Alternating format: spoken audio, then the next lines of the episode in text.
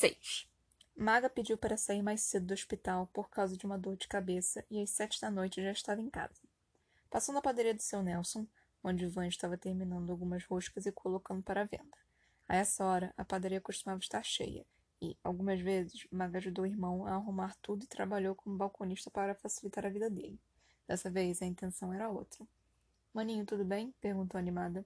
Maga, você não deveria estar no hospital? Seu plantão não ia até meia-noite? Perguntou sem tirar os olhos da prateleira onde colocara as roscas e as baguetes. Saí mais cedo. Preciso te mostrar uma coisa agora. Ok, assim que seu Nelson voltar da pausa, eu vou em casa com você. É algo urgente? Urgentíssimo. Seu Nelson vai gostar. Um calafrio percorreu por todo o corpo de Van. Essa história toda ainda não caía bem.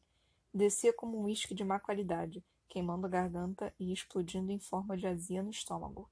Gosto ruim perdurando na boca por um tempo maior que o imaginável. Nessa altura, ele pouco poderia fazer ao notar atrás de Maga um sorriso de orelha a orelha, preenchido por um bigode longo e branco que algumas vezes lembrava uma lagarta se movendo. O que eu vou gostar, Maga? Vai dizer que as tintas estão aí? Perguntou seu Nelson, sem modificar nem um pouco o sorriso inicial. Sim, está tudo pronto, e no final de semana você vai ter sua pintura. Meu plano de diluí-la funcionou perfeitamente e conseguimos tinta suficiente para pintar toda a frente da padaria, com o mesmo valor que pagamos aquele pouquinho de tinta.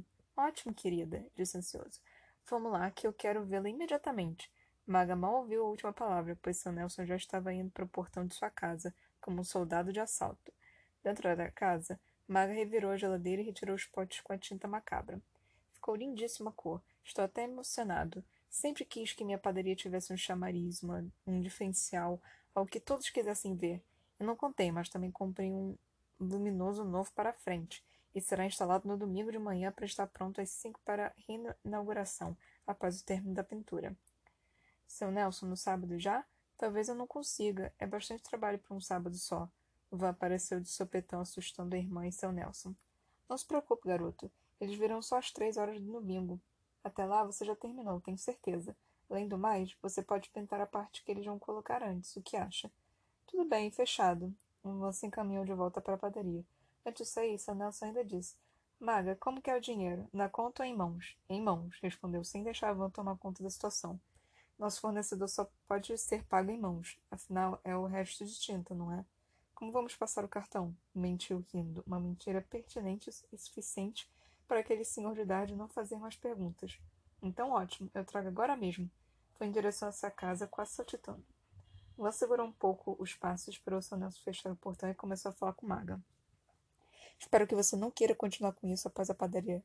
Foi muita sorte ele não desconfiar de nada. Irmãozinho, você não confia em mim?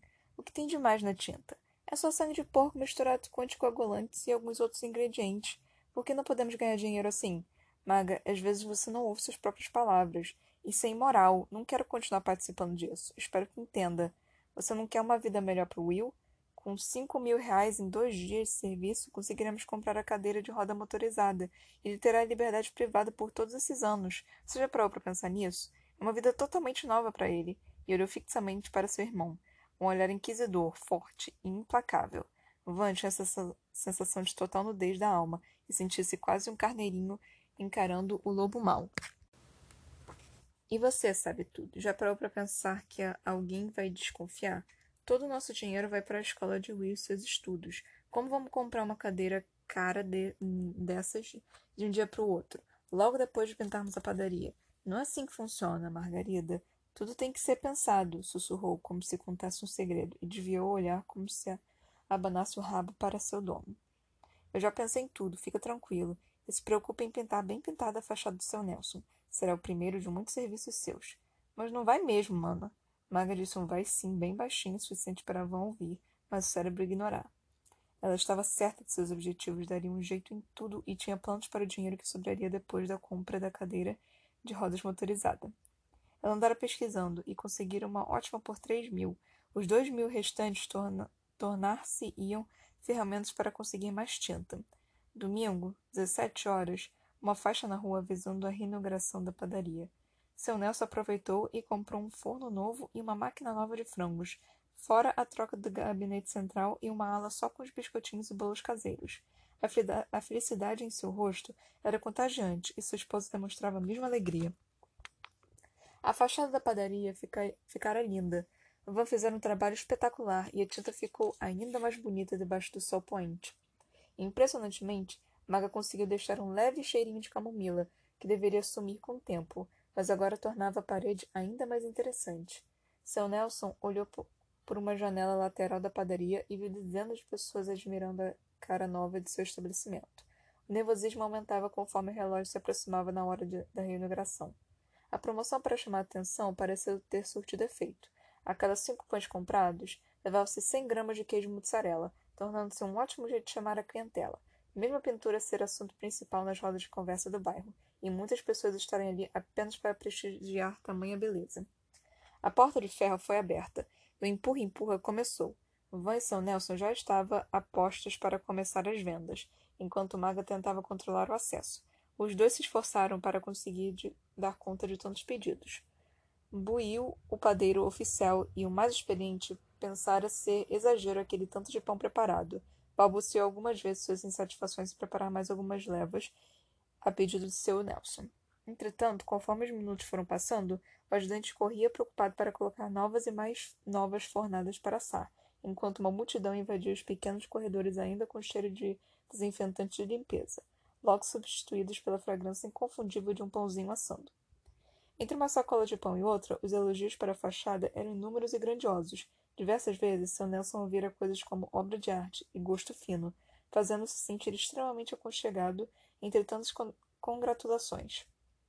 Claro, tinha certeza da influência com que a promoção afetara a inauguração, mas tinha certeza de como a beleza enérgica e estonteante da fachada também fora responsável, e sem ela, dificilmente a padaria estaria lotada naquele fim de tarde de domingo.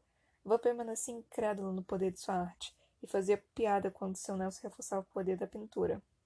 Passava das nove da noite, e a fila ainda era grande para comprar os pães. O queijo e a mortadela já haviam acabado, porém a fila para entrar na padaria ainda estava enorme.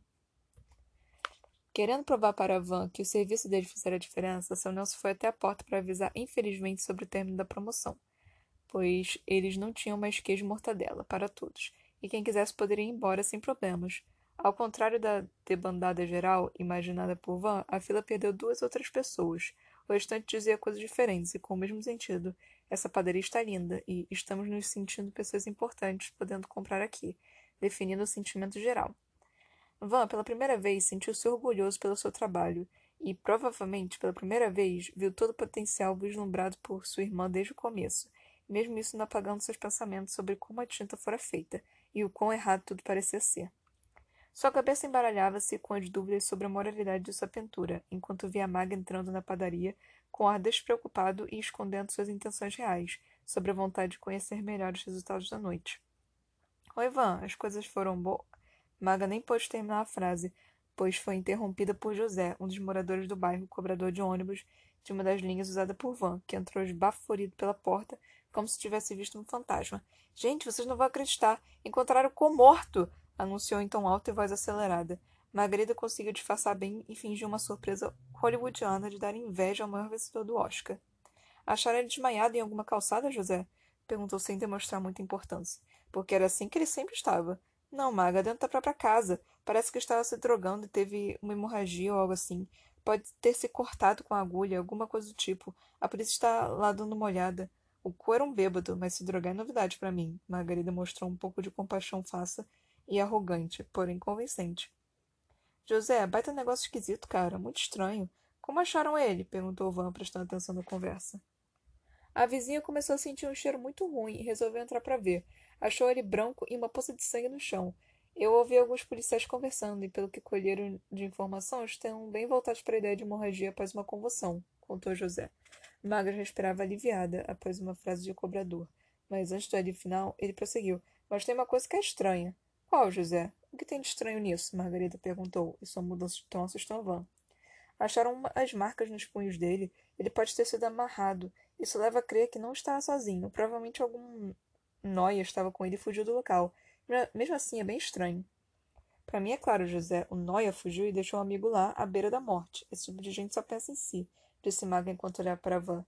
Irmão, vou nessa. Vim só pegar três pãezinhos para mim e para Will. Tem algo fresco aí? Magas, sua frieza me assusta. Tome, leve esses aqui que estão quentinhos. Quentinhos e não de refrigerante novo pro Will. Tudo bem, sem refri. E saiu passando no meio das pessoas da fila, atenta em todas as conversas. Van e seu Nelson atenderam os últimos clientes. O assunto girava ao redor da morte de cor. Morte de cor. Seu Nelson conhecia os pais dele. Depois da morte da esposa, o pai voltou para a cidade natal, deixando Cor sozinho e levando pouco de juízo do filho embora. A solidão tratou de fazer o resto. Van sempre viu o corpo meio cheio e, no caso do Cor, o copo estava sempre cheio de cachaça pura. O futuro dele não era promissor, mas sangrar até a morte? Em sua cabeça não passou nada demais. Em nenhum momento ligou o fato à irmã. Foi uma fatalidade. Existem pessoas que correm atrás de fatalidade, como o cachorro atrás de carteiro, e o mundo segue assim. Apesar de trágico, em sua percepção, o que acontecera foi o resultado de buscas exacerbadas, e quem procurava geralmente achava. Seu Nelson pegou um envelope lotado de notas de cem, com certeza, um montante jamais visto por Van. Talvez nem em filmes presenciaria tantas. Pensou em um aquário repleto de notas de cem e sorriu. Sentiu-se numa série sobre narcotraficantes colombianos. Era possível sentir o cheiro do dinheiro queimando em uma lareira de um sítio escondido. A culpa sumiu instantaneamente. Claramente a visão sobre a situação mudou bastante depois do dinheiro. Afinal, eram só porcos. Qual a diferença de um chucrute para uma pintura? Moralmente, muita, mas biologicamente as diferenças não eram tão claras assim. Era o começo da aceitação, e ele ignorava seus medos, mesmo eles observando pela porta da frente. Van, não sei como agradecer. Tudo bem, seu Nelson, é um prazer ajudar quem tanto nos ajudou. Já era tarde da noite de domingo. Não houve descanso nenhum. A segunda-feira não ligava para o cansaço de Van. Em poucas horas começaria a rotina novamente. Dessa vez, entretanto, o cansaço seria só físico, a cabeça estaria ótima depois de uma noite de sono curta, mas sem insônia. As notas de cem pulando a cerca substituíram bem os carneirinhos. 7. Quatro dias depois da reinauguração da padaria, clientes de vários bairros continuavam chegando para comprar pães e doces novos. Seu Nelson, empolgado com a repercussão, não parara de inventar e modificar. Van chegou para seu segundo turno diário. O dinheiro estava guardado em casa, enquanto ele e Maga bolavam um plano para aparecer com uma cadeira de rodas tão cara de uma hora para outra. Mas isso não preocupava nenhum dos dois. Afinal, o dinheiro estava lá e iria melhorar a vida de Will em um momento ou outro. Van deu uma passadinha em casa para trocar de roupa e tomar um rápido banho, encontrando-se com seu Nelson sentando em frente do portão. Ele não estava sozinho. Boa noite, Van. Hoje tem alguém aqui querendo falar com você. Conhece Roberto? Ele é dono de uma rede de supermercado da região e tem uma enorme casa a uns seis quilômetros daqui. Tá a fim de trocar uma ideia com você, finalizou alegre. Oi, Sr. Roberto. Boa noite. Só Beto para você, meu talentoso rapaz, disse enlevado. Tudo bem, Beto. Como posso te ajudar? E a umidade ainda fingida cobria seu rosto com uma rosa gentil. Olha, rapaz, desde que eu passei aqui alguns dias, não consigo pensar em outra coisa. Estou terminando minha casa de veraneio num bairro próximo à serra. E está faltando um tchan nela. Quando passei aqui segunda, soube que o tchan estava na pintura. Vim falar com o seu Nelson hoje e ele me contou que é uma tinta muito difícil de conseguir. Também me falou do alto preço e que você fica bem relutante em usá-la, certo? Sim, Roberto, quer dizer, Beto. É bem complicada de conseguir e nós ainda diluímos. E, e por isso ela não fica com a cor forte e vibrante original. Pelo menos economiza um pouco o dinheiro, que não tá fácil, não é? Não tá fácil, rapaz. Porém, eu quero uma coisa diferenciada. Podemos conversar em particular, se seu Nelson não se importar. Seu Nelson assentiu com a cabeça e os dois foram para o outro lado da rua, onde alguns transeuntes se apertavam para passar juntos enquanto conversavam. Roberto foi logo ao ponto. Filho, eu tive uma infância difícil.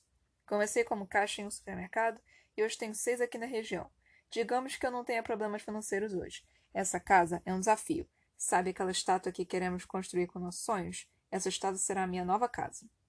Eu entendo, Sr. Roberto, mas veja meu lado. É muito complicado conseguir essa tinta. Os granfinos não gostam de disponibilizá-la. E às vezes demora e dá bastante trabalho para deixá-la do ponto certo. Em casa não tenho a máquina para misturar e faço tudo na mão, mentiu Van. Era clara a dificuldade em fazer a tinta. Afinal, onde Maga arrumaria tantos porcos para cobrir uma casa tão grande? Vã, menino, não seja besta. Tenho uma sala recreativa e estava pensando em comprar um desses quadros caros. No meio do caminho pensei, por que dar dinheiro para os gringos cheios de grana? Vou ajudar um artista local. Roberto, é uma atitude realmente nobre. Fico feliz que pense assim. Me conte sobre o espaço e o que você tem em mente. É uma parede sem janela dentro do meu salão com o salão onde colocaria uma mesa de sinuca e um bar. A parede tem três metros de altura e uns dez de comprimento. Queria que o desenho fosse feito diretamente nela, igual você fez no seu Nelson. A única coisa que peço é originalidade. Alguma imagem abstrata, assim como nos grandes museus. Tudo bem, imagino que eu gaste mais ou menos a mesma quantidade usada na padaria. Lá eu consegui economizar bastante luz da tinta. Minha missão ficou um pouquinho mais fácil. E simulou mistura com as mãos. Eu compreendo, mas não quero a cor misturada. Quero ela o mais vermelho possível. Gosto de cores fortes e vivas. Quanto menos você misturar essa tinta com água, para mim, melhor. Qual o seu preço, garoto? exigiu Roberto. Roberto, preciso calcular. Para deixá-la forte, gastaria bem mais, fora minha mão de obra. Vinte mil, disse brutamente Roberto. Quê? Estou disposto a te pagar vinte mil reais, entre a pintura e sua mão de obra. Metade antes e metade depois do trabalho feito. O que acha? Tentador ou não? Claro que é tentador, Sr. Roberto, disse Ivan incrédulo. Mas não posso prometer. Às vezes a tinta demora a chegar. Eu aguardo o tempo necessário desde que você aceite agora esse serviço. Temos um acordo? E esticou a mão como pedindo uma assinatura baseada apenas na confiança. Temos sim, Sr. Roberto. E respondeu a mão esticada. A força do aperto da mão foi inesperada, assim como o um abraço seguido de um beijo na bochecha. Beto, rapaz, apenas Beto. Terminou a conversa com ar vitorioso e sorriso na boca aberta. Van foi até o balcão e terminou o segundo round de seu dia nada normal. Estava doido para chegar em casa e conversar com Margarida sobre a oferta, tentando pensar em o menos possível sobre todo o repúdio que sentiu no começo de toda aquela história. Agora estava dando tudo certo. Maga realmente tinha razão, e seria mudar sua vida. Ao entrar em casa, Van encontrou Maga no chuveiro, e Will, que até seu pai entrar em casa, estava parado assistindo TV, mas logo ficou animado e soltou algumas palavras que só ele entendia. Para Van era sempre um oi pai, independente da real intenção do rapaz. Van brincou com Will até Maga terminar seu banho e sair do banheiro trocada e com a toalha na cabeça. A casa mudara desde antes de ter ingressado na faculdade. Depois de começar a ganhar sua bolsa na residência do hospital, na Zona Sul, as coisas melhoraram um pouco. Tudo bem, a maior parte do dinheiro ia para a escolinha do Will, mas eles conseguiram uma TV nova, um chuveiro decente, um fogão e geladeira. Mesmo pequenos, deram uma cara nova ao lar, doce lar deles. Oi, Ivan, que cara animada é essa? Maninha, você não vai acreditar. Acho melhor você sentar para não cair. Ai, meu Deus, Van, fala logo, logo que você sabe que eu não consigo controlar meu nervosismo. Mentiu. Nervosismo era algo que ela não sentia. Maninha, um tal de Roberto me ofereceu 20 mil reais para pintar a sala de jogos da casa dele. Você acredita? Margarida sorriu com desprezo. Tinha certeza, era questão de tempo para alguém se impressionar com a tinta, e sentia vergonha pela descrença inocente do irmão. Forçou um sorriso mais alegre. Maninho, não acredito, estou pasma. Falei para você, eu falei. Sim, Maga, você disse. Eu iria mentir se dissesse estar contente em ter de fazer isso de novo. Não estava passando pela minha cabeça. Mas é muito dinheiro. Sr. Roberto não quis nem saber quanto gastaria de tinta. Ele só pediu uma coisa. Qualquer coisa, irmão. O cara manda. Deu uma gargalhada tão alta que assustou Will, mesmo ele prestando atenção na conversa toda. Ele só pediu para a cor ser mais vibrante. Ele não quer que fique clara como o do seu Nelson. Vamos ter que achar um lugar com muitos porcos para matar, hein, maninha? Você vai precisar se virar e, batendo nas costas da irmã, risou com satisfação ao ver a mudança em seu semblante. Maga não conseguiu disfarçar a cara de preocupação. Para deixar forte como Roberto queria, precisaria de sete ou até oito litros de sangue. Ela iria encontrar uma maneira, mas como? O hospital não era opção. Retirar sangue de lá não seria tarefa fácil. E apesar da adrenalina, outra morte não estava nos seus planos. Não até aquele momento. Que foi, Maga? Estamos indo longe demais? Perguntou Van em um tom preocupado, sentando-se de volta no sofá do lado de Will. Quanto tempo a gente tem? Perguntou como se Van não tivesse dito nada. Ele falou sobre esperar o tempo necessário. Quis apenas uma, uma garantia. Ótimo. Dê a garantia para ele. Pode demorar um pouco, mas nós conseguiremos. Você pode pedir um adiantamento? Não quero mexer no dinheiro da cadeira do Will. E preciso do dinheiro para você sabe, os porcos. Ele vai dar dez mil de adiantamento, mas você pode pegar um pouco do dinheiro da cadeira de rodas do Will. Afinal, ele é seu também, e é justo. A conversa durou por algumas horas. Viajar para o Nordeste e comprar um carro foram alguns dos assuntos. Uma lavadora automática de roupas e um sofá novo foram citados diversas vezes. Sonhos outrora distantes, como as estrelas, estavam tão perto e palpáveis como se o universo paralelo se abrisse, com novas possibilidades e desejos. O custo desse novo mundo era medido por mortes. 8. No final do bairro existia uma velha fábrica abandonada.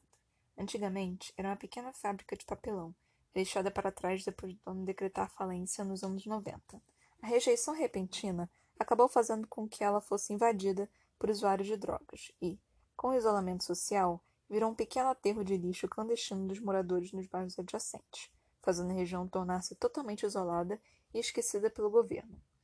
O galpão era um lugar cheio de seringas, restos de cachimbos e colheres, mas nem sempre era populado, pois o cheiro de sobras humanas, ratos mortos e podridão afastada, afastada a maioria das pessoas, cansadas de sentir o odor que tomara conta do lugar. Em cima do galpão principal existia uma sala que outrora abrigara supervisores e fora o coração da fábrica, durante os anos de sucesso e crescimento exponencial. Antes um local de diversas boas notícias, assinaturas de contratos e esperança, não era mais sombra do que fora no passado, com algumas cadeiras velhas de escritório enferrujadas e sem os encostos e duas mesas grandes que tiveram suas pernas quebradas, tornando-se uma cama com um colchão velho de criança. Ali era a casa de dois mendigos, Diego e Mexerica.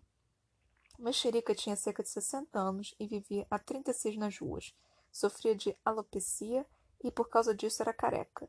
Também era de conhecimento de todas as diversas histórias sobre sua vida modificadas a toda hora pelo seu bel prazer. Já havia sido soldado, defendendo a nação. Já fora um executivo que perdera tudo em um golpe de família, jogador de futebol, que gastou tudo com mulheres e bebidas, e a última versão tratava sobre a traição da mulher e dos filhos, que o deixaram abandonado no interior de São Paulo. Jurava ter sofrido um golpe do irmão, usurpando todos seus bens, assumindo sozinho a herança do pai e fazendo das ruas o único abraço disponível. Fria, aberta e insegura, a rua ainda era a mais leal de seus amigos. O destino traçara deliberadamente seu caminho, guiando-o até seu atual lar. Não sabia como estava sua família e não se importava. Independente do motivo de estar ali, sentia firmeza no destino, acatando suas ordens sem pestanejar. Acreditar em castigo fazia-se sentir julgado por Deus desde já, sem precisar aguardar um julgamento final estava em seu purgatório, ao lado de Rato, Sujeira, Diego e Pinguim, seu vira-lata preto e branco inseparável. Talvez fosse o único ser que realmente tenha amado Mexerica durante todos esses quinze anos que estavam juntos, desde que Mexerica retirara Pinguim e seus dois irmãos de um saco preto jogado em uma caçamba de lixo. Infelizmente, os outros dois cachorrinhos não resistiram aos ferimentos causados pela maneira como foram descartados em aos escombros de uma construção. Pinguim foi o único a sobreviver, mostrando desde novo sua fidelidade e amor por seu salvador. Diego tinha menos tempo de rua. Ainda assim, era o suficiente para esquecer a humanidade das pessoas. Desistira de pedir comida de casa em casa há muito tempo e preferia sobreviver com o dinheiro do lixo reciclável, conseguindo com a ajuda de mexerica, vendendo tudo na cooperativa da região. Era suficiente para afastar a inanição. Incomodava-se quando os drogados entravam no galpão principal e preferia ficar acima dos usuários, que costumavam não incomodar. A ação era recíproca. Já havia visto seis mortes por overdose e uma dessas mortes o fez depor na delegacia, por volta de três anos atrás. A polícia ficou de olho na região por seis meses. Isso espantou um pouco os curiosos do lugar. Para Diego, isso foi bom. Detestava ter que dividir o mesmo ambiente com os noias. Sempre preferiu os ratos. Diego, ainda tem um pedaço de pão aí? Pinguim não comeu nada hoje. Estou preocupado. Mexerica, fica sussa. Eu dei um pedaço do meu para ele. Você sabe que ele anda comendo pouco. Deve ser a idade. Ele já perdeu vários dentes e as migalhas devem incomodar. Não é sempre que consigo algumas bananas para amassar para ele. Precisamos dar um jeito, Diego. Pinguim é minha única família, disse triste Mexerica, acariciando o rabinho, sempre atento ao ver seu amigo humano. Eu vou atrás de alguma coisa. É tarde da noite, mas talvez ache alguma coisa no lixão ou mais pra frente no bairro. Não posso deixar Pinguim com fome. Não seja besta, mexerica. A essa hora você só vai encontrar problema. Fica aqui. Amanhã na cooperativa nós compra alguma banana para ele. Não vou esperar. E saí andando em direção à saída da fábrica. A escada de ferro enferrujada fazia o barulho de um trem descarrilhado, e o eco do calpão, enorme e vazio, transformava o som em algo ainda mais alto e estrondoso. Mexerica estava acostumado e não se importava mas Diego sempre se irritava e gritava para mexerica ir mais devagar para que o barulho não lhe tirasse o pouco de sanidade que restara. No final da escada, pedaços de roupas velhas e alguns papelões molhados serviam de capacho para a suíte de Diego, mexerica e pinguim. Caminhando por mais alguns segundos dentro do galpão, Mexerica encontrou o portão improvisado de madeira que construíram para evitar que o vento forte das noites entrasse no local. Ele se misturava com um velho portão de ferro que estava com diversos furos, como se pequenos ratos comedores de metal se banquetassem nele como se fosse um queijo suíço. Mexerica empurrou a parte improvisada feita de madeira e saiu da fábrica. Era uma noite fria e às onze da noite já haviam ficado para trás há quarenta minutos. Mas para alguém como Mexerica, o tempo não fazia sentido, e sabia da baixa probabilidade de alguém roubar umas roupas velhas e um chinelo com um prego servindo de apoio. Andou por volta de dez minutos até chegar ao começo da rua da fábrica, que fazia cruzamento com uma avenida pouco movimentada, quase não demonstrando sinal de civilização. O cheiro do lixão clandestino quase ficou para trás, mas Mexerica não notou, porque já se acostumara. Existia um condomínio a três quilômetros dali. Se desse sorte, pegaria o lixo dos moradores ainda lá, e quem sabe arrumaria alguma fruta abandonada por alguma criança que preferia chocolatado. A rua até o condomínio era bem deserta, e essa hora, e por isso estranhou avistar de longe uma mulher aparentando ter enfrentado há pouco a adolescência, andando sozinha entre a rua e a grama, onde normalmente haveria uma calçada. Mesmo durante o dia, era um lugar perigoso para se andar sozinho devido à falta de sinalização e alta velocidade dos veículos, mas a noite sorrateira e espirituosa trazia consigo outros perigos noturnos. De repente, a moça precisava de ajuda, ou será que fora abandonada ali? Talvez tivesse sido vítima de um sequestro ou algo pior. Mexerica sabia da pouca importância de suas intenções, julgadas com pouco valor, enquanto ele vestiu o traje de gala das ruas e o suor como seu perfume da noite. Ainda assim, preferia se aproximar calmamente e fazer sua parte, ou ao menos tentar. Moça, moça, tá tudo bem? Perigoso andar por aqui essa hora. Eu sei me virar, respondeu então ríspido a moça. Me perdoe, não é normal ver uma moça por aqui sozinha, a essa hora. Mas não farei mal nenhum, pode ter certeza. Não tenho medo, senhor. Outra vez tom ríspido. Isso é bom. Já é um começo de amizade, certo? Riu sozinho, e por um curto período. Talvez. Preciso encontrar um lugar para dormir. Gostaria que fosse um lugar onde não me fizesse muitas perguntas. Retrucou a mulher, com muita petulância, para uma pessoa em busca de auxílio. Moça, você não parece alguém na mesma situação que eu, mas já disse não queria muitas perguntas. Se for para passar a noite, eu moro aqui perto em uma fábrica abandonada. Se quiser, pode ficar por lá junto com meu amigo, Diego, e meu cachorro, o Pinguim. A fábrica do lixão? perguntou em um tom inocente. Naquele mesmo dia, Mago escutara o irmão conversando com seu Nelson sobre os mendigos que lá viviam. Ele resolver o problema. Isso, lá mesmo. E tem mais alguém lá? Tirando nós três, não. E não recebemos muitas visitas, você deve imaginar. Perfeito. Peço que o senhor vá na frente, por favor. Não me leve a mal, não posso confiar assim em qualquer um, disse ainda acompanhada da penitência, somada à ignorância. Claro, moça, como preferir. É estranho te levar em casa e não saber por que tá aqui, não acha? Até onde eu sei, o perigo pode ser você. E novamente riu sozinho. Mexerica já estava um pouco incomodado com as risadas solitárias naquele diálogo com cara de monólogo. Minha mãe me expulsou de casa por eu ser homossexual. Preciso dormir em algum lugar e, a essa hora, não tem muitas opções. Sei na fábrica. Na minha cabeça, ela estava totalmente abandonada. Mentiu. E está disse tom triste, mexerica. Para ela não estar abandonada, precisava ter gente lá. Diego e eu não somos vistos assim por ninguém. Se serve de consolo, eu também não sou visto assim por muitas pessoas. Como disse, não quero muitas conversas. Já aviso que estou com uma faca na minha mochila e sem me defender. Mostrou um objeto pontiagudo que estava guardado em um dos bolsos na frente daquela mochila preta, que Mexerica imaginou ter todos os pertences que a moça conseguira retirar da casa antes de ser jogado na rua devido à sua sexualidade. Não foi isso que chamou sua atenção. Ele não era instruído e parou na quarta série, mas reconhecia um bisturi quando via um. Durante o caminho, o mendigo puxou o assunto uma ou duas vezes, sendo ignorado como um vendedor de loja. Era legal e estranho ter alguém diferente para conversar, mesmo essa pessoa não dando muita atenção. Se fosse um homem, o xerica estaria com receio de levar para a fábrica. Entretanto, uma moça jovem e bonita não teria motivos escusos para estar ali. A história era convincente o suficiente para fazer Mexerica abrir as portas de sua casa para uma estranha, e Diego não iria reclamar. Já viram tantos usuários por lá. Era só ignorar e fingir que nada aconteceu. A chateação era chegar sem nada para Pinguim beliscar. Uma pena. Sabe, moça, na fábrica tem um porão. A gente não usa porque é muito embaixo e mal pega a luz. É um dos poucos lugares lá que está bem inteiro. A porta tem uma tranca grande. Se quiser, pode ficar lá até se ajeitar. Um porão parece ótima ideia. A tranca tá inteira? Tá sim. Nós não vamos roubar você, não, moça. Não é porque somos de rua que somos assim. Pode ficar tranquila. Já disse que não tenho medo de você. Tudo bem, já entendi. Você é forte. E a risada solitária dessa vez nem ameaçou sair. Nesse meio tempo, atravessaram o lixão e estavam de pé em frente à entrada da fábrica. A moça olhava de cima a baixo e, antes de entrar, certificou-se de que não existia ninguém lá fora.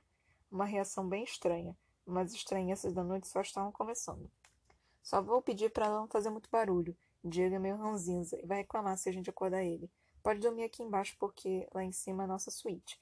O porão agora vai ser muito ruim de fazer qualquer coisa, a não ser que você tenha uma lanterna aí. Não tenho.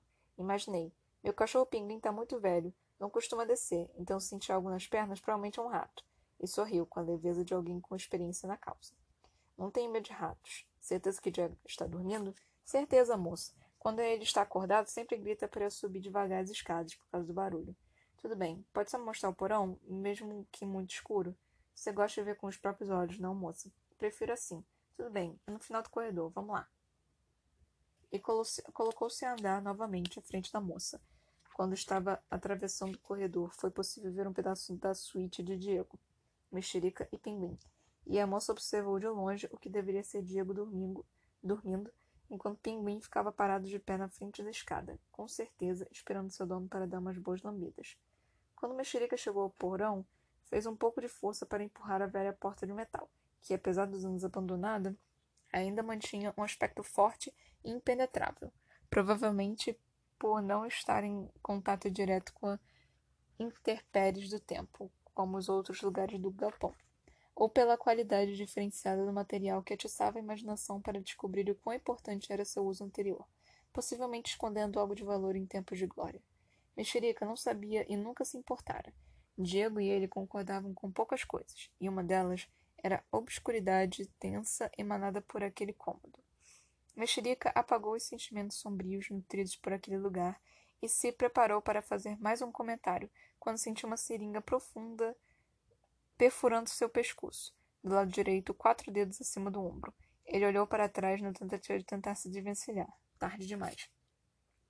A reação não era de dor, mas de espanto. Não imaginava que seria atacado e nem entendia por quê. Puxou a mão da moça enquanto sentia seu pescoço e braço formigarem. A visão ficou turva e, aos poucos, foi perdendo sentidos. Dentro de sua mente gritou o nome de Diego, quatro ou cinco vezes, e tinha certeza que ele e o pinguim escutariam. No nevoeiro sinistro em que seus pensamentos foram transformados, deu certeza de ouvir a escada de ferro se torcer como trovões em uma tempestade de verão. Para seu azar, tanto os gritos quanto o barulho da escada foram apenas conforto criado por sua imaginação. Apagou enquanto caía, e apesar do reflexo do corpo em direção ao chão, apagou antes do impacto iminente. Diego não ouviu nada, mas Pinguim estava atento desde que Mexerica entrara na fábrica. O cheiro do lixo não atrapalhava nem um pouco o olfato do velho vira-lata, que sabia onde seu dono estava a quilômetros de distância. Com o balançado rabo e as patinhas andando de um lado para o outro naquela estrutura de metal, Ficava impossível Diego continuar no sono profundo que estava. Quieto, pinguim. Deve ser outro noia. Não late que eles não vai incomodar. O seu sentido de proteção, um dos dons inerentes aos cachorros, ficou ativo, deixando o fiel vira-lata ativo o tempo todo. Viu, garoto? Não tem nada. Agora vá dormir, ou vou te levar lá para baixo, ameaçou. E era uma ameaça séria. Há mais ou menos seis meses, Pinguim foi atropelado na rua, e isso fez ele perder a sustentação nas pernas. Ao chegar do a cooperativa dos catadores, Mexerica costumava pegar o cachorro no colo e descer a escada para um longo e vagaroso passeio. Quando Diego queria ficar sozinho na suíte, deixava o animal lá embaixo, pois o cachorrinho não conseguia subir de volta. Como o pinguim continuava inquieto, Diego resolveu verificar. Era um rato, talvez Mexerica passara mal e o cachorro estava tentando avisar. De qualquer maneira, virou-se e começou a descer a escada, que, como um cão de guarda, avisou a visitante como anunciada sobre a aproximação de alguém, fazendo-a ganhar uma vantagem importante na briga tática. Ao descer para o galpão, Diego viu um vulto indo para onde o porão ficava e logo gritou: Ei, quem é? Mexerica? Sua voz reverberou nas colunas de metal da fábrica e voltou para seus ouvidos. Decidiu então averiguar, passando a mão em um pedaço velho de madeira deixado estrategicamente do lado da escada e obrigando suas pernas, dominadas pelo tremor e relutantes em seguir as ordens, a caminhar em passos curtos e firmes em direção ao final do galpão. A visão de um usuário de drogas jogado pelo corredor percorrer sua mente, mesmo no fundo ele torcendo para ser apenas mais um rato. Passo a passo venceu a curta escada de quatro degraus, encontrando a porta do porão entreaberta. Pensou imediatamente: Te peguei, abrindo aos poucos a porta até ela bater em algo no chão. O brau da noite, somado à ausência de eletricidade, geravam a impressão das pálpebras criarem vida própria, impedindo a abertura e cegando em seus passos. O fio da luz lunar que adentrava entre a janela com vidros quebrados e coberta de ferrugem, iluminando o que parecia ser um sapato, era a única prova de estar com os olhos completamente abertos. Forçou um pouco mais a porta, mesmo ela voltando como se algo almofado, almofadado devolvesse a força a ele aplicado. Com a madeira em riste, Diego foi andando lentamente, como se não quisesse acordar sua ex-esposa e anunciar o horário avançado que ele estava chegando do bar de novo às três da madrugada, com marcas de batom no colarinho. Esticou o tronco pelo espaço aberto entre a porta e o batente, apontando primeiro a madeira, imitando uma espada, até sentir uma pancada em sua nuca. Foi a última sensação que teve antes de cair em cima da perna de mexerica. Dois corpos acordados no chão era tudo que o celular de Margarida conseguiu iluminar naquela sala escura. Ainda era capaz de escutar as patinhas pinguim passearem de um lado para o outro na suíte, mas essa movimentação já não incomodava mais. Pôde, aos poucos, arrastar os corpos dos dois amigos e até riu quando ficou feliz por serem mendigos subnutridos, o que possibilitou o deslocamento dos corpos sem um esforço exagerado. Não sabia quanto tempo tinha de Diego acordar. Isso se ele voltasse a acordar, mas tinha certeza da potência do sonífero aplicado em mexerica. Seu plano era simples: roubar o sangue dos dois e depois escondê-los no lixão. Margarida era esperta e imaginava que dois corpos com pouco sangue sendo encontrados de no novo iria chamar a atenção. Seria muito coincidência de mortes. Então a polícia entraria no caso com mais furor. Logo, ela precisava fazer com que os corpos entrassem em completa decomposição antes de serem descobertos. Seriam só mais dois indigentes mortos pelo frio ou ninguém iria se preocupar. Enquanto empurrava a mexerica para o lado, Margarita chegou perto o suficiente para sentir o cheiro podre de sua barba grande e seus olhos logo lacrimejaram. Daí que surgiu o apelido de mexerica, pensou enquanto fazia a careta que a situação exigia. Posicionou os dois alinhados um ao lado do outro e verificou a bolsa para certificar se trouxeram todos os equipamentos necessários para coletar seu precioso líquido. Também trouxeram um trunfo atribuído à própria genialidade, Ramses VI, ou mais conhecido como por como induzido de sedativos profundos, passou por seus pensamentos a possibilidade de ser encontrada carregando litros e litros de sangue. Para tentar não levantar suspeita, decidiu ser a melhor estratégia não andar com uma bolsa enorme. O plano era perfeito. Deixaria os dois em Ramses VI e iria aos poucos pegando o sangue deles até conseguir tudo o que queria, sem risco e eles acordarem. Precisava tomar cuidado para não acontecer uma parada cardíaca ou respiratória, e era um risco calculado, pois a falta de ventilação mecânica poderia matá-los. Vale o risco, ainda mais quando não era sua vida ameaçada. Retirou todos os equipamentos de dentro da mochila e improvisou, com alguns pedaços velhos de madeira, um suporte para a bolsinha com soro sedativo, deixando o mais organizado possível. Olhando assim, era com certeza internação mais mal feita da história hospitalar de Margarida. Do país, com certeza não. A estrutura era escassa, mas Margarida fez um ótimo trabalho. Garantiria que os dois ficassem pelo menos algumas horas desacordados, o suficiente para ela conseguir trazer as bolsas de sangue e uma bolsa térmica para pegar seu material de trabalho. Voltou à pequena e mal conservada moto sem cilindradas, comprada usada há alguns meses, com o dinheiro que conseguiu juntar da residência. Mesmo surrada pelo tempo e a má conservação, atribuída pelo antigo dono pela falta de tempo, cumpriu o papel de levá-lo para todos os lugares. E mesmo Van sendo totalmente contra, Margarida estava feliz da vida de não precisar pegar ônibus. Voltou duas horas depois e foi recebida novamente pelo inquieto pinguim. Margarida não tinha pensado nele, e mesmo os barulhos das patas incomodando um pouco, a adrenalina faltava, falava mais alto, e a concentração a deixava surda e muda, focando apenas no seu objetivo. Mexerica era o primeiro entre a porta do porão e a parede onde os suportes de sono improvisados estavam apoiados, e, por isso, seria o primeiro a ter sangue drenado. Ela não tinha por que se preocupar com a saúde dele, então a ideia era simples: diminuir com os remédios sedativos a pressão arterial e os batimentos cardíacos, pegar a artéria femoral próxima à virilha e retirar o sangue o mais rápido possível. O problema do plano era a pressão com que a artéria iria jorrar o sangue, e apesar de parecer preocupada com não se contaminar pelo sangue, sua real aflição era o desperdício que a operação mal feita poderia ocasionar. Trouxeram um duto com um pouco a menos de 6 milímetros de diâmetro, e entendeu o suficiente para preencher o vaso.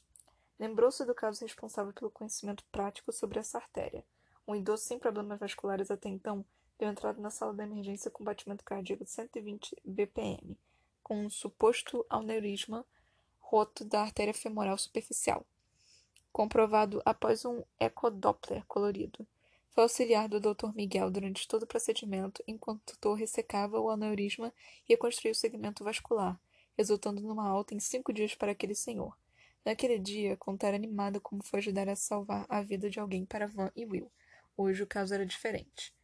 Prendeu com uma borracha a perna de mexerica, tentando isolar a artéria ao máximo enquanto inseria o bisturi com pressão milimétrica, invejável a qualquer cirurgião renomado. Todo o procedimento realizado para tentar diminuir o fluxo foi eficiente, escorrendo apenas algumas gotas da virilha para a panturrilha do mendigo, que não esboçava qualquer reação. Introduziu o tubo e costurou dentro da artéria, ligando-o direto à garrafa térmica de dois litros que estava no chão, aguardando pelo sangue como o vampiro aguardava ao anoitecer. Soltou aos poucos a borracha para tentar controlar o fluxo, e apesar de alguns esguichos atrapalhados, obteve sucesso. A garrafa já estava preparada com os anti anticoagulantes e todos os produtos necessários para manter o sangue o mais fresco possível. E Margarida só precisava tomar cuidado para a vazão não aumentar repentinamente, misturando muito ar à concentração. Todo o processo foi bem estruturado e o planejamento utilizado estava delicadamente bem proposto. Naquele quarto de TI improvisado, tudo ia muito bem. Talvez eu pudesse mantê-los aqui por mais algum tempo, só para ter certeza se a quantidade de sangue que vai ser o suficiente para a casa do Roberto. Será possível mantê-los vivos aqui por uns sete dias à base de soro? Eles estão bem, desnutridos e as condições da sala são precárias, sem contar a ventilação mecânica que não posso controlar, nem os aparelhos. Seria arriscado deixá-los aqui durante todo o dia sozinhos. Se o sedativo perder efeito, se acordarem, são muitas variáveis, e eu nem analisei a possibilidade de uma infecção, parada respiratória ou um ataque cardíaco. Muita coisa pode dar errado.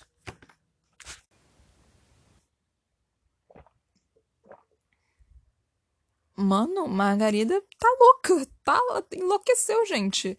Tipo, ela matou a primeira vez, Alcô, e aí eu pensaria, tipo, não vou matar mais não, tipo, ele foi um acidente, foi sem querer, não sei o quê.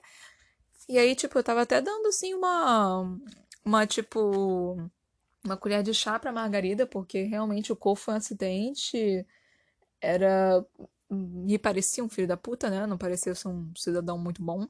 Mas, assim, de novo, não concordo em matar ninguém e muito menos dessa forma, da, do jeito que ela fez. O, o tipo, não merecia isso. Então, assim. É. E, tipo, ela simplesmente. Ela foi para esse lugar com intenção de matar. Tipo, ela já pensou em matar.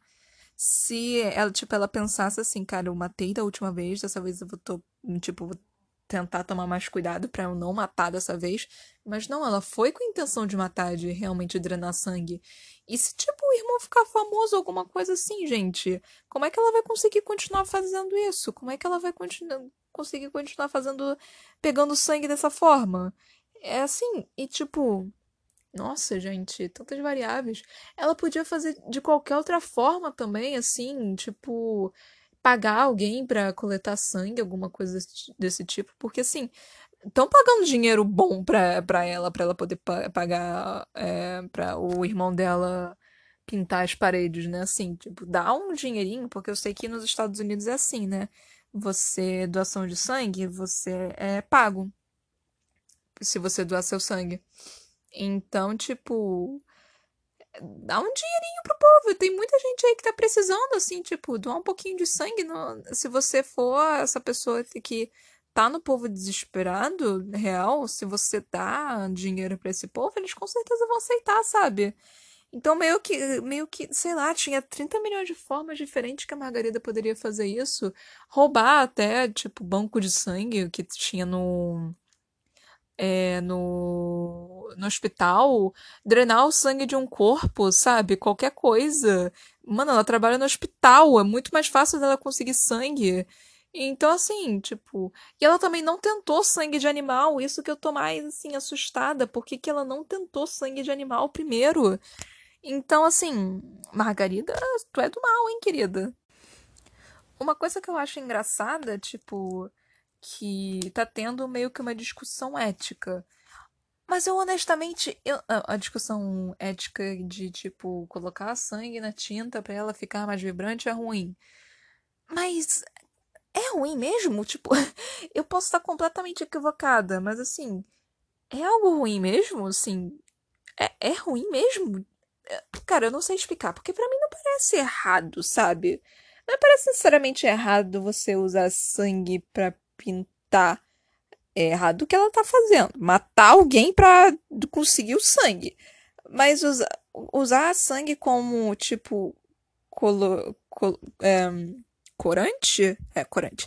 Usar sangue como corante, tipo, é realmente errado isso? Porque eu não vejo tanto problema nisso, assim, tipo, essa, essa noção ética aí que eles estão falando. Eu não vejo muito problema nisso, cara o Van usou o sangue dele e depois a Maga usou o sangue dela. Se eles estiverem usando sangue assim, eu não vejo problema, tipo, não, não tem problema ético. No, enquanto eu tava lendo em, no início, tipo, é, eu imaginei que ela fosse pegar o sangue do Will, para falar a verdade. E aí, eu acho que isso ainda vai acontecer. Marque minhas palavras. Eu acho que no final ela vai acabar pegando o sangue do Will e ela vai acabar matando o Will sem querer. Eu acho que isso vai acontecer. Teorias, teorias. Vamos ver se isso vai acontecer de verdade. Então, tipo, eu tenho meio que essa questão assim, tipo, se você tá usando seu próprio sangue, realmente é uma questão ética, assim? É errado você usar o seu sangue numa tintura? Eu real não sei, eu tô perguntando. se alguém quiser me responder, porque eu, eu não tenho a menor ideia. E assim, é... Outra coisa que eu li aqui, tipo, cara, eu tô ficando com muita pena desse povo que a, que a maga tá matando. Esses dois, tipo, o Kwa não sentiu tanta pena, não. Fiquei tipo, ah, ok. É, assim, ok, morreu então, né? Morreu, né, maga? Parabéns, você matou alguém. Isso. É, parabéns, você conseguiu matar alguém. Mas assim, esses dois, dois caras pareciam bonzinhos, gente. Morador de rua. É, já tá fudido na vida, você ainda quer tirar a vida deles. É pior do que aquela situação que teve em São Paulo, que o povo foi dar marmita pro pobre do morador de rua e a marmita tava envenenada. Que, que coisa absurda. Isso eu acho errado. Agora, o sangue na tinta eu não acho errado. É. E essa questão que eles falaram de, tipo, deles reciclarem. Uma mini. É, Deixa eu terminar a frase e aí vocês conseguem me entender. Essa mini teoria, essa mini teoria, olha eu, essa coisa deles pegarem coisas para reciclar e aí ganharem dinheiro em cima disso. Isso, Clara. Formula as frases direitinho que você consegue. Uma curiosidade para vocês, não sei se vocês sabem disso, mas o Brasil é, tá em primeiro lugar, se eu não me engano, em reciclagem no, no mundo. Tipo, historicamente deveria ser uma coisa boa, né?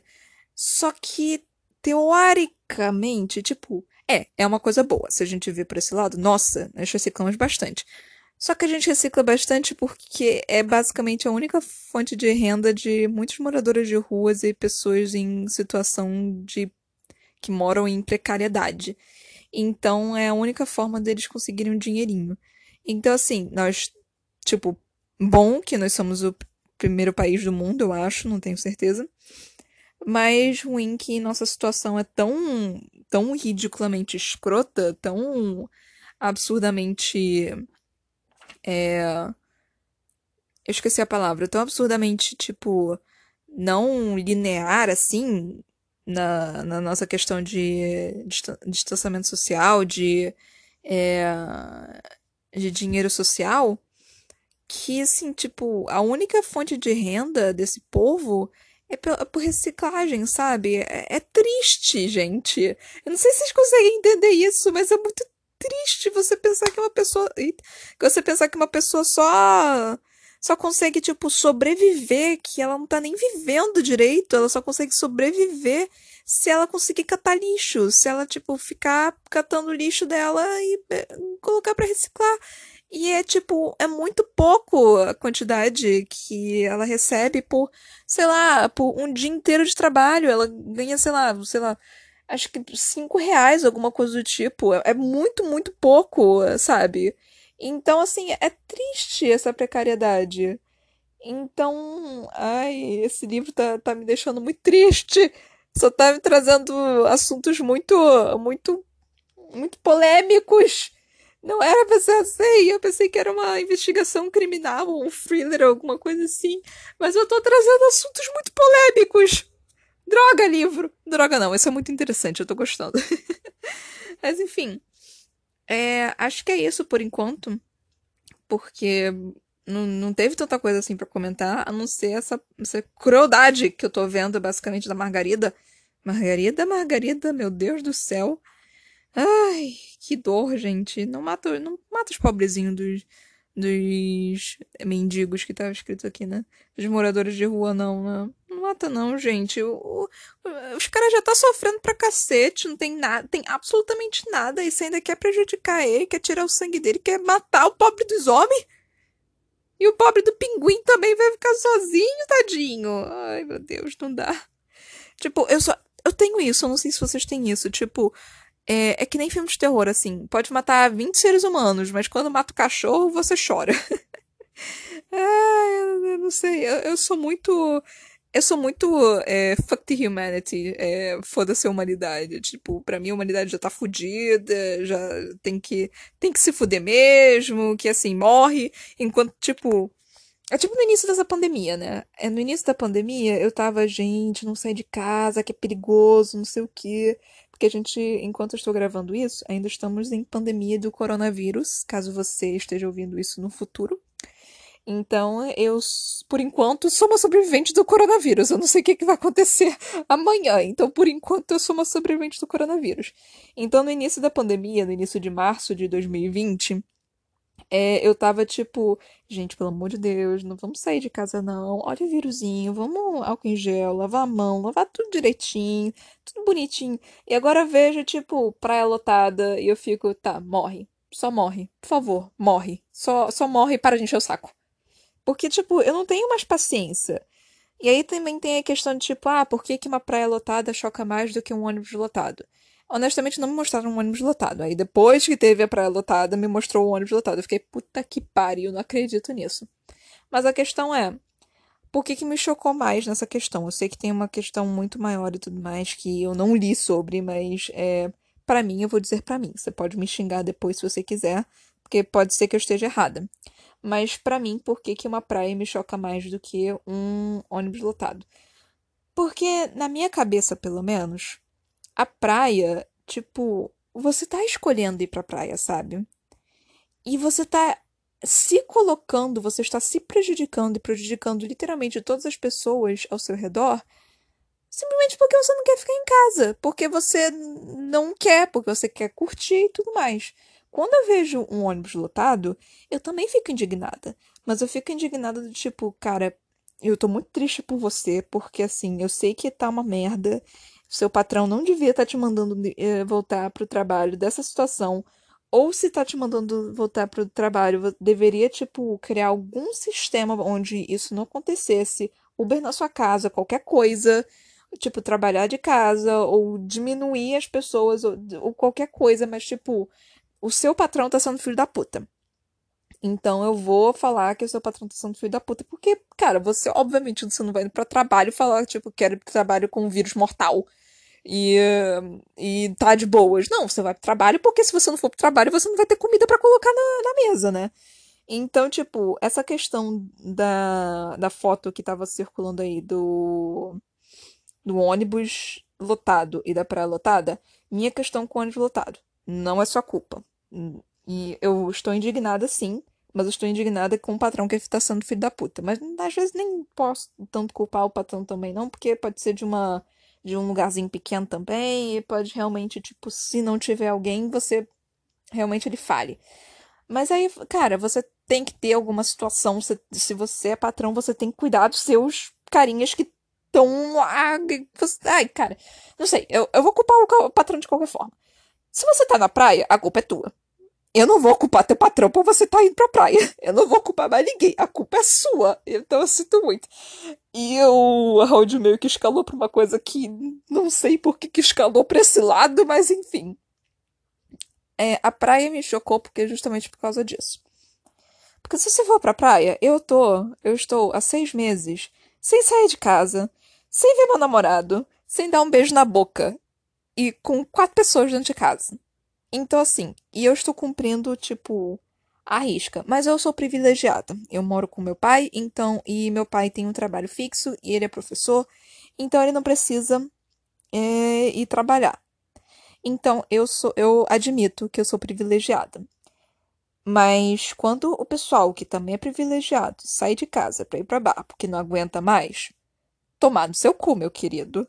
Você... E eu estou desejando pela sua morte, eu sinto muito. Mas assim, eu, vou... eu estou fazendo tudo certinho porque eu posso, porque eu tenho como. As pessoas que não têm como, cara, eu não, eu real não tenho o que fazer. Eu vou ficar, tipo, chorando aqui com as 100 mil mortes que estamos tendo.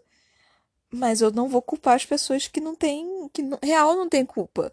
Agora você, que é rico, que tem todos os privilégios do mundo e não tá ficando em casa porque você não consegue parar em casa porque você é, é tipo o gostosão da vida, eu sinto muito. Eu quero que você morra. Mas, enfim, esse áudio levou um, um, um, caminho muito mais obscuro e muito mais dark da minha pessoa que eu não, não sei se eu deveria ter, ter mostrado. Mas é isso. Espero que vocês tenham gostado desse episódio barra áudio. E até a próxima, galera. Até mais. Beijos.